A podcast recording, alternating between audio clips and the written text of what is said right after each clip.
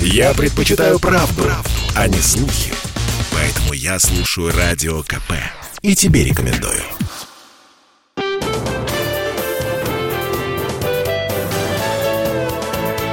Гость в студии. Сегодня очередной потрясающий день э, в жизни радио «Комсомольская правда». У нас в гостях потрясающая Екатерина Боброва. Екатерина, здравствуйте. Здравствуйте. Очень-очень рада вас видеть. А как я рада у вас сегодня быть. Спасибо, что вы к нам пришли. И мы вас будем прям не сильно мучить, но задавать вам вопросы, которые, надеюсь, всем будут интересны. Екатерина, я понимаю, что вы человек, который э, после огромной, прекрасной совершенно спортивной карьеры не расстался с этими э, коньками и в отличие от других спортсменов, которые говорят, что, господи, все, чтоб я больше этого никогда в жизни не видел, вот буду сидеть, вы и продолжаете кататься, продолжаете кататься и в ледниковом периоде. Скажите, как вам это не надоело? Извините за такой вопрос. Ну, как же я могу с этим расстаться, если это дело всей моей жизни с четырех лет? Э, это действительно мое любимое дело. И я очень счастлива. Знаете, к сожалению, не у многих людей в жизни да, есть возможность заниматься любимым делом, получать еще за это деньги. Вот, у меня такая возможность есть. Я продолжаю после спорта, как вы правильно отметили, достаточно активно участвовать в различных шоу, э, Илья Вербуха в частности. Ну и, конечно, потрясающая возможность участвовать в ледниковом периоде. Это колоссальный опыт, невероятное удовольствие, если честно. Сложно, но вот здесь как раз я и подпитываюсь э, тем, э, что, чего у меня в жизни сейчас не хватает, когда я закончила со спортом. Да, это все равно адреналин, это спортивная вот эта подготовка, тренировки, сложности, накатывание программ. Э, это в определенной части, конечно, приятно. Вы знаете, когда смотришь ледниковый период, меня всегда поражает один момент, когда заканчивается выступление, вот два человека садятся на скамейку, и даже если я не буду знать, кто здесь профессионал, а кто нет, я это определю по эмоциям. Потому что профессионал серьезно смотрит, слушает оценки. Если они нормальные, такая, да, я понимаю. И совершенно ничего не понимающий вот человек, вроде как э, актер, но как-то совершенно по-другому воспринимает. Вы действительно как к соревнованию это по-прежнему относитесь? Для вас вот важно оценки, одобрение, ну, вам-то. И обижают ли вас оценки? Низкие, если. Давайте по порядку. Угу. Давай э, относительно меня я говорю, да, потому что относительно других фигуристов я отвечать не могу. У нас есть такие бывалые спортсмены, которые уже одиннадцатый сезон в ледниковом периоде участвуют. Да. У меня второй сезон, и так как я, так скажем, недавно закончила со спортом, для меня это, да, действительно соревнование. Не всегда с другими парами, потому что я могу адекватно воспринимать э, Э, тех людей, которые действительно шикарно катаются, да, и я понимала, что э, допустим, в прошлом сезоне, когда я каталась с Ладом Соколовским, нам до э, Чепурченко, Хохловой и, допустим, Энберта Кузьминой вообще не достать, да, когда небо. Вот, и здесь, конечно, соревнования шли внутри нашей пары, чтобы получить высшие оценки, чем были до этого. Да, сделать интереснее элементы, сложнее элементы – Сейчас э, я катаюсь с Макаром Запорожским, который очень хорошо катается.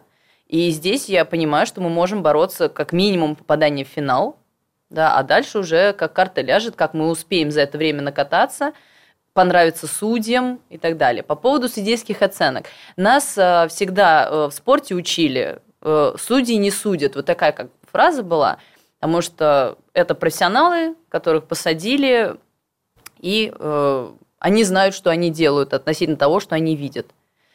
Здесь немножко другая ситуация, потому что очень часто, конечно же, у нас э, основные судьи – это Татьяна Анатольевна Тарасова, которая всегда сидит, Татьяна Навка, да, э, и э, Максим Троньков.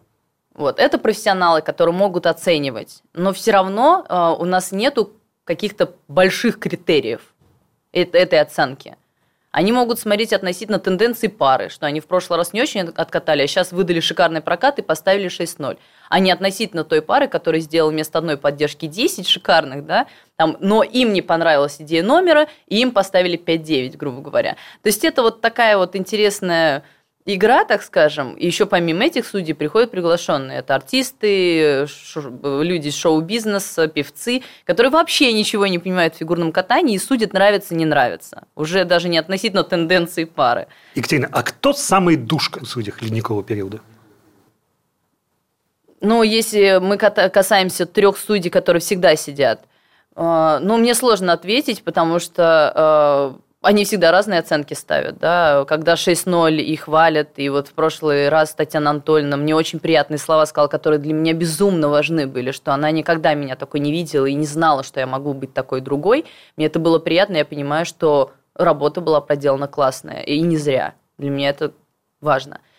Но иногда э, бывает такое, что вот выкладываешься в номере, но где-то недопонимают судьи номер – да, и ставится низкая оценка. И здесь я, конечно, расстраиваюсь, и хочется скачать, скачать с места и сказать, ну как же, вот это же вот здесь вот это было, а вот это вот так вот мы хотели сделать, ну как же вы не поняли, ну почему 5-8, 5-9, допустим, да?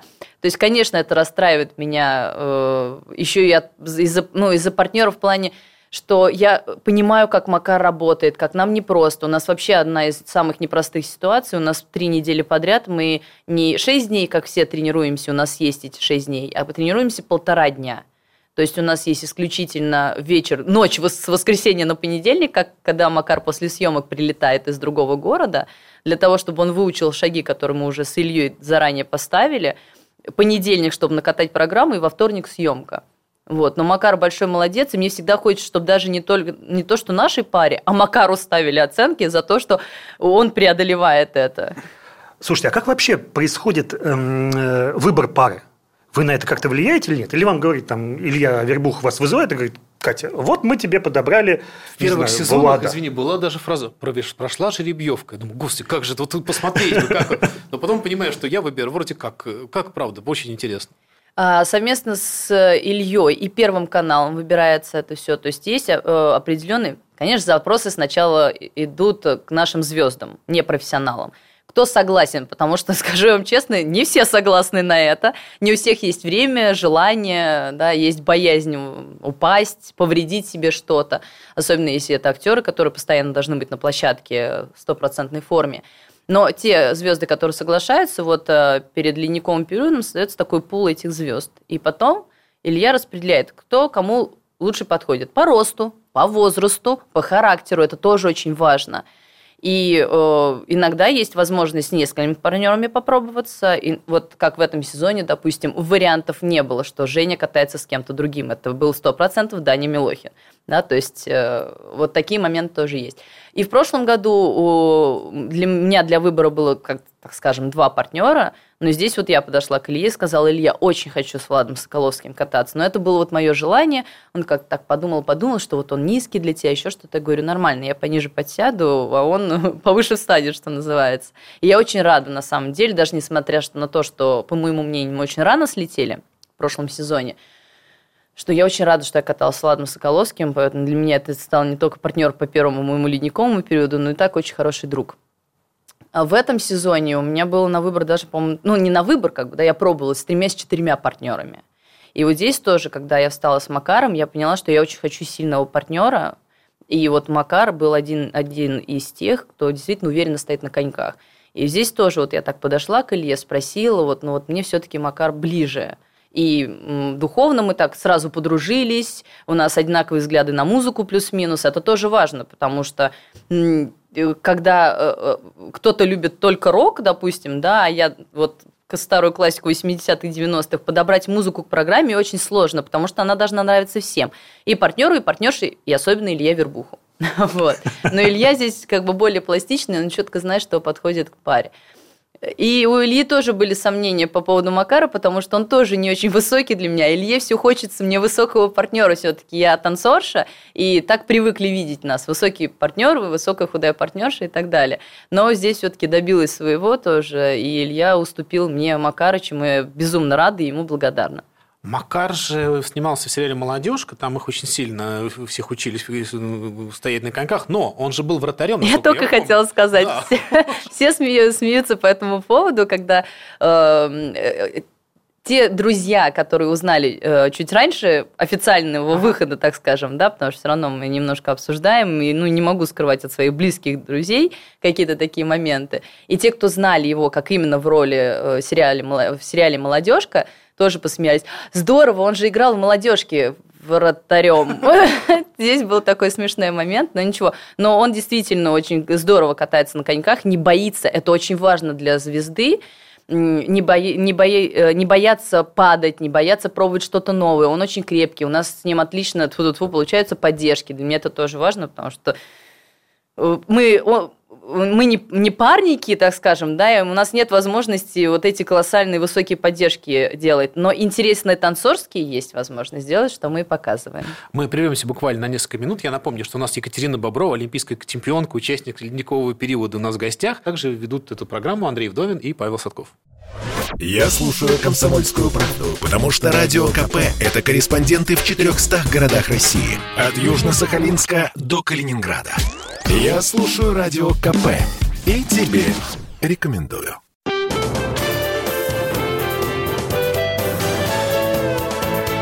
Гость в студии.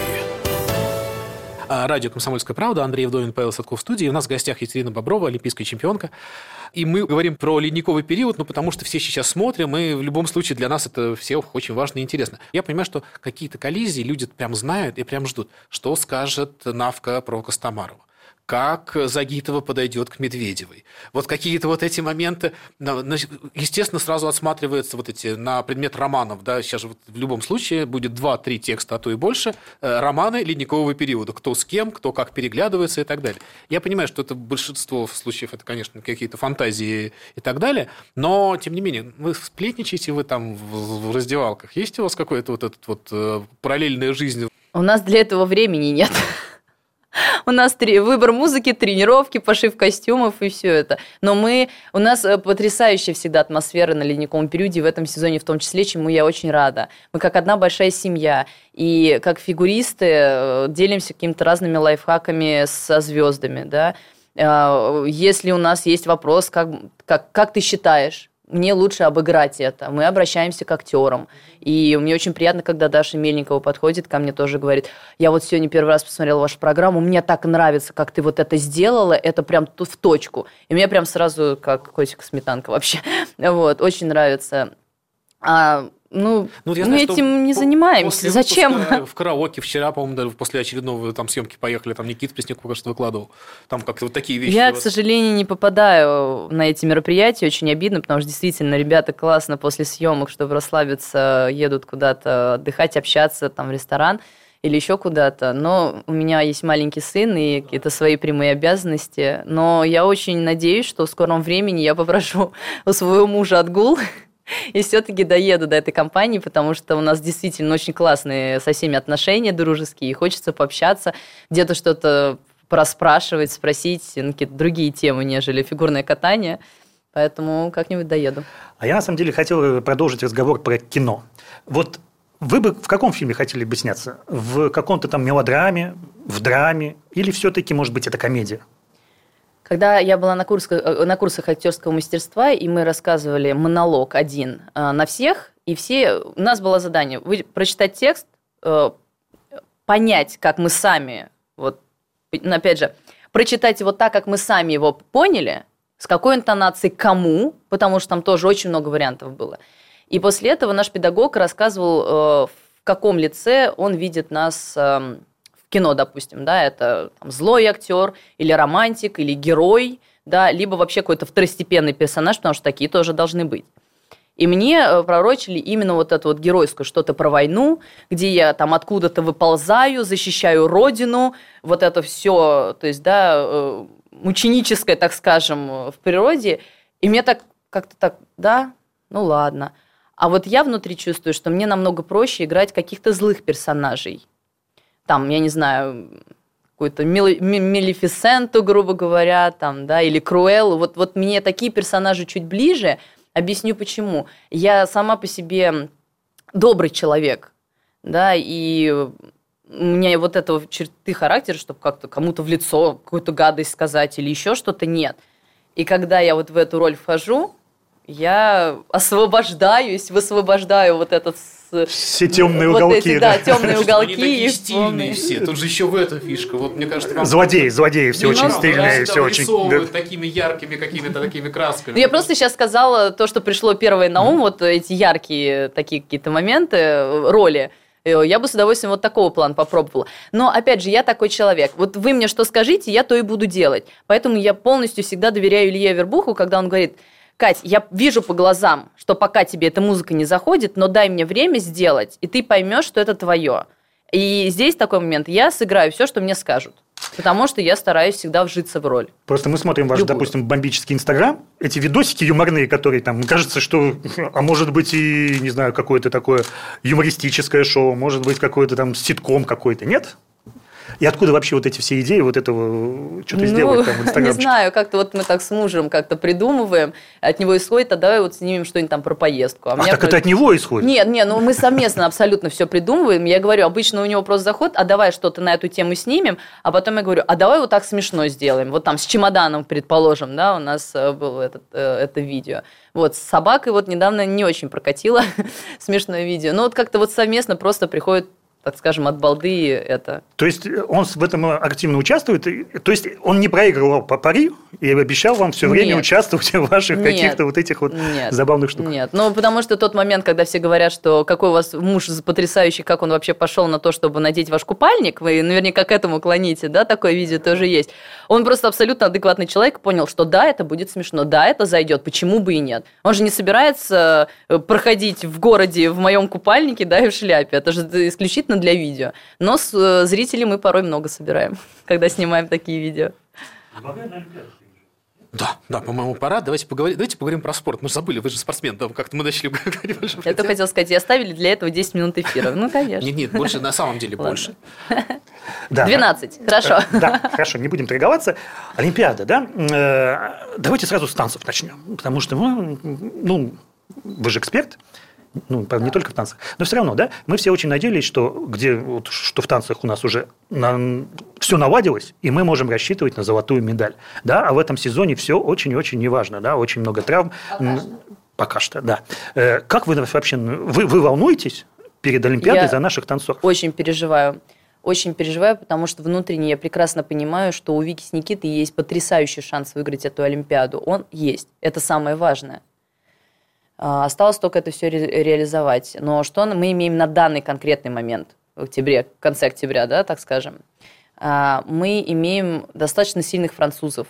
И мы ни в коем случае не имеем права их скидывать со счетов, потому что они будут вгрызаться в свою золотую медаль, э, просто снося всех на своем пути. При этом, э, я с такой, так скажем, звездочкой скажу, э, мне нравится, их очень нравится их короткая программа в этом сезоне, и произвольная очень достойная. Но были у них уже программы в предыдущих сезонах, которые мне нравились больше. И вот этот пропуск про- предыдущего сезона им может сыграть не на руку, потому что догонять всегда сложнее. Ну, Понятно, что они пока что никого не догоняют, но тем не менее они, так скажем, дали нам шанс. Что касается Вики с Никитой, потрясающая пара, замечательная харизма. Вика просто невероятно выросла в коньке, уже догнала Никиту, уже даже чуть ли в каких-то моментах не лучше его катается, да, и то, что Никита тоже просто, ну, потрясающий фигурист, один из самых лучших в мире танцоров.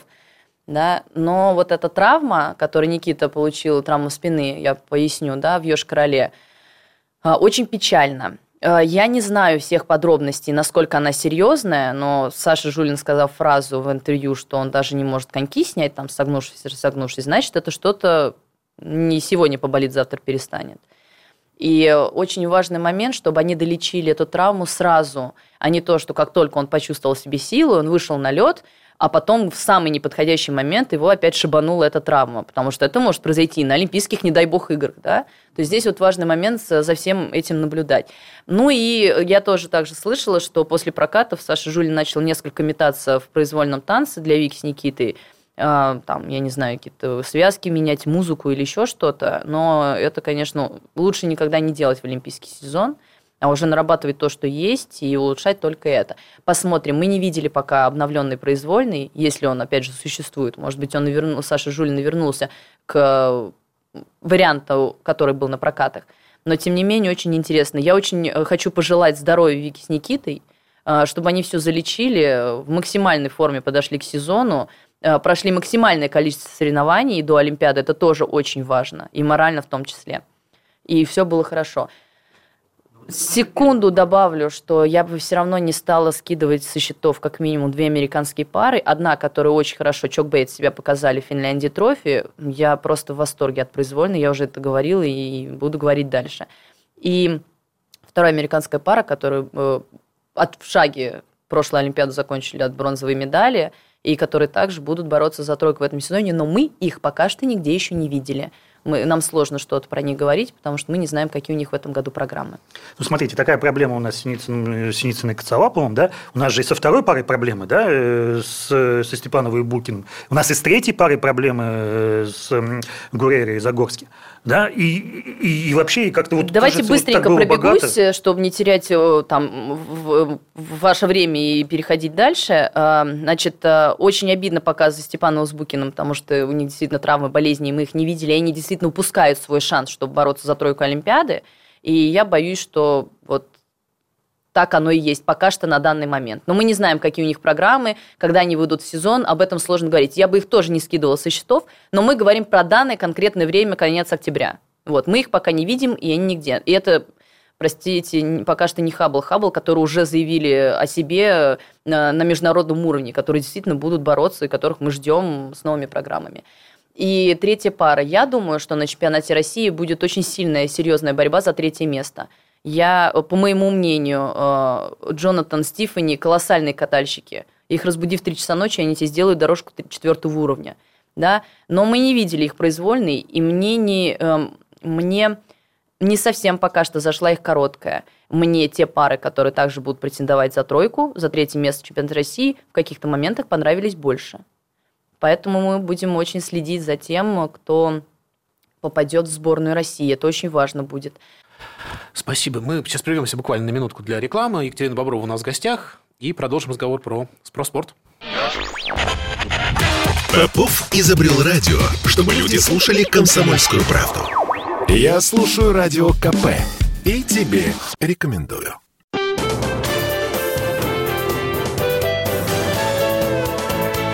Гость в студии.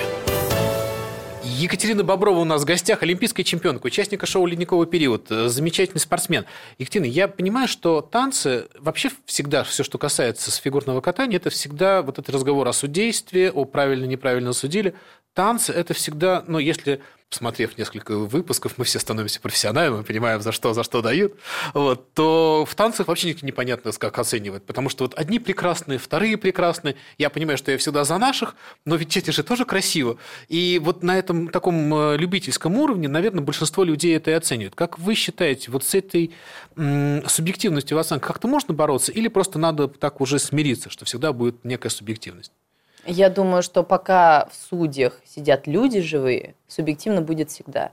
Это не бег на перегонки за секунды, десятой доли. Ты проиграл 0-0-1. Все, ты проиграл. Здесь ничего не сделаешь. Не подашь апелляцию, ничего, потому что это секундомер. Это машина, грубо говоря. Пока сидят люди, это всегда так будет. Ну вот, э, может быть, что-то э, в Пекине похоже на то, что было в художественной гимнастике в Токио 22, 2020. Э, Вы же наверняка видели и слышали этот скандал. Да, конечно. Я вам скажу так. Каждая Олимпиада, в каждой Олимпиаде, вы мне назовите, где не было такого, все равно есть какие-то скандалы относительно результатов. Тем более, если это касается, опять же, видов спорта, где сидят судьи, люди – и я очень надеюсь, что эта Олимпиада, да, может и будут, будет, будут какие-то скандалы порождать. Я надеюсь, что, может быть, это не с фигурным катанием будет связано, да, но только всегда в нашу пользу. Вот. Чтобы наши были победители, да. а вот, дальше а дальше уже пусть разбираются, да, другие. Слушайте, самая большая, наверное, интрига все равно в фигурном катании для России, да, это э, касается наших девчонок. Э, прям сейчас такая борьба развернулась за то, чтобы попасть на Олимпийские игры. Потом будет борьба за то, чтобы занять э, наивысшее место на пьедестале. У вас есть какие-то симпатии вот среди э, тех девчонок, которые сейчас отбираются Олимпийские? Я симпатизирую всем девочкам, потому что я понимаю, какую колоссальную работу они делают. Я буду рада всем, кто попадет на Олимпиаду. Да? И я искренне верю, что это будет очень правильное решение. Ну, вообще, по результатам, конечно, в первую очередь будут решать. Но у нас есть такое, как бы, некое правило федерации, что там второе, ну, я даже не второго, третьего места больше касаюсь, что это иногда относительно там, результатов чемпионата Европы и э, тренерского совета решается. Вот. Последнее время, конечно, Я напомню по результатам. слушателям, что первые два места отбираются по чемпионату России, вот, а третье место, третье у нас три лицензии, у нас максимальная квота вообще на этих Олимпийских играх во всех дисциплинах, э, третье место тренерский совет выбирает, как правило. Но здесь тоже в последнее время выбирается именно по трем местам. Кто занял, тот и поехал. И мне кажется, это достаточно правильное решение. Просто бывают такие моменты, действительно, когда э, с долей неожиданности, да, тот спортсмен, который действительно классно катается и который там, допустим, выигрывал до этого все соревнования, просто не вошел в свою форму к чемпионату России, да, и проиграл. Но все прекрасно понимают, что именно этого спортсмена, который прошел колоссальное количество соревнований, который действительно стабильный, просто на чемпионате России где-то не повезло, надо вести на Олимпиаду. Такое тоже бывает. Вот. И именно для этого сделано это правило. Опять же, бывали такие моменты, когда чисто физически по каким-то проблемам здоровья человек не мог выступать на чемпионате России, но все прекрасно понимали, что это, предположим, первый номер сборной, и он в любом случае едет. Опять же, относительно результатов сезона. Когда человек выигрывает этапы Гран-при, допустим, выигрывает финал Гран-при, не может ехать на чемпионат России, но он уже доказал, что он в сборной – тогда вот этим тренерским советом третье место заменяется на этого человека. Такое тоже может быть. Вот, поэтому очень сложно будет наблюдать, какая из дев... Э, какие из девочек попадут в эту сборную. Но опять же, здесь все вот будет э, решать стабильность, я считаю. Сможет ли Саша Трусова прыгнуть свои пять четверных, как она прыгнула на прокатах, да? А, сможет ли э, Косторнай вернуть свои три с половиной? Насколько Лиза Туктамышева справится тоже со, со своей программой, со своей стабильностью, там, три с половиной тройной тулуп, да, ставят ли? А, Анечка Щербакова сейчас, к сожалению, не очень хорошо выступила на соревнованиях, проиграла своей коллеге по группе, по группе, да, и вот уже раз и уже хромых у нас претендентка на тройку. И уже интрига, да. Все, знаете, понимаете. Причем она как бы всегда была, но понятное дело, что зрители э, всегда обсуждают э, Щербакову, мира, Трусову, да. Туктамышеву и всех, всех вот более при, приближенных, так скажем, знаете, к этой тройке, чемпионку Европы, опять же, Алену Кустарную, то есть как бы вот этих людей. Но у нас еще колоссальное количество девочек есть, которые мы не берем в расчет, грубо говоря. Берем, вот сейчас вот берем уже, да, то есть вот это вот все может произойти на чемпионате России. Катя, у вас было две медальных Олимпиады, если кто-нибудь из девчонок к вам подойдет и скажет, Катя, скажите три совета, дайте, вот, вот что в Пекине самое главное. Когда я сейчас чуть-чуть издалека начну, просто это важный момент для моего обсуждения было. Сейчас все девочки поедут первый раз. Даже включаю, если попадет на Олимпиаду Лиза э, Туктамышева, которая 2013 года всегда в сборной, там, скажем, да, но ей, ей просто не везло попасть на Олимпиаду ни разу. Вот. А, для всех будет первая Олимпиада. Для всех. Когда мы с Димой приехали на первую Олимпиаду, у меня просто был э, шок. Я не могла собраться, потому что это, сколько бы ты не участвовал на чемпионатах мира Европы, это совершенно другие соревнования. И это реально может э, так прибить. Тем более, там, нам было уже по 20 лет, девочкам 17, да, 15, 17, да, да, да. То есть это вот все. Это очень сильно будет э, зависеть от, от настроя. Я хочу пожелать в первую очередь, э, чтобы вот они, когда вышли на лед, они да, конечно, это все равно Олимпиада в голове, Олимпиада. Я на Олимпийских играх, это в любом случае будет в голове. Но что перед прокатом они понимали, что они не выходят на Олимпиаду, первую и, возможно, там единственную их, грубо говоря, да, а то, что они выходят катать в сотый раз то, что они уже катали до этого на соревнованиях, на гран-при, там на финальном чемпионате России, и то, что они прыгали, прыгают уже много-много лет, вот это должно быть в голове, что мы выходим делать свою работу, которую уже много-много раз делали. Вот это, я думаю, что это им может помочь. Получать удовольствие, все равно, то есть не ходить забитыми, вот так, боже, Олимпийские игры, я завтра катаюсь, о боже, о боже, там, я не знаю, кушать по одной ложке там в день, да, грубо говоря, а получать удовольствие. Это ни с чем не сравнимое вот вот этот мир Олимпиады, когда все спортсмены живут рядом, у тебя есть возможность пообщаться с многократными олимпийскими чемпионами из других видов спорта, да, походить, пообщаться, поснимать, пофотографировать, вот где будет расслабление, и не то, что это, о боже, Олимпиады, от меня все зависит, а это о боже, это Олимпиада, это круто, я на Олимпийских играх, это же ни с чем... Вы представляете, какое малое количество людей попадают на Олимпиаду? Екатерина, ну, у вас же было две разных по эмоциональности там, Олимпиады. Ну, да? три, считайте. Ну, я Первая хочу... тоже, Нет, я ну... считаю, что как была достаточно эмоциональная. Она была первая. Ну, ну, прежде всего, хочу да, сравнить 14 год, да, и 18 год. 14 год наша Олимпиада, наша, да, да? и 18 год совсем не наша Олимпиада, да? Совсем не наша Олимпиада. Да, я напомню, без флага, без гимна. И, и как-то, как, как, как вообще вот в этой ситуации выживать? Потому что, опять же, в Пекине у нас не будет ни флага, ни гимна. Ну, у нас у большинства спортсменов уже был опыт чемпионата мира такой, причем еще и без зрителей. Я не знаю, будет ли в Пекине зрители, как в Токио же не а, были. Обещают местных только пускать. Вот. Потому что в Токио даже этого не было, грубо говоря, да. А, понимаете, а, опять же, когда ты выходишь на лед, катать свою программу, ты должен быть сосредоточен на этом.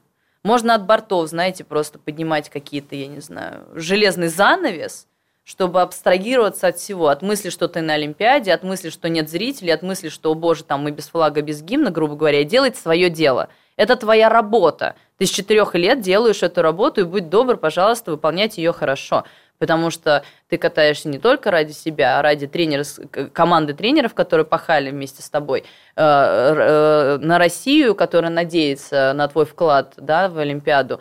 И, ну, как бы вот, вот такой момент. То есть будет зависеть от спортивного характера всех кто сможет с этим справиться. И у меня, возможно, заключительный вопрос. Все равно, Екатерина, а какая вы болельщица? Да? Вы когда вот смотрите за нашими вы, не знаю, как Губерниев «Россия, Россия», или вы там тихо, там, не знаю, грызете ногти и смотрите, вот не дай бог, чего-нибудь, или как-то еще?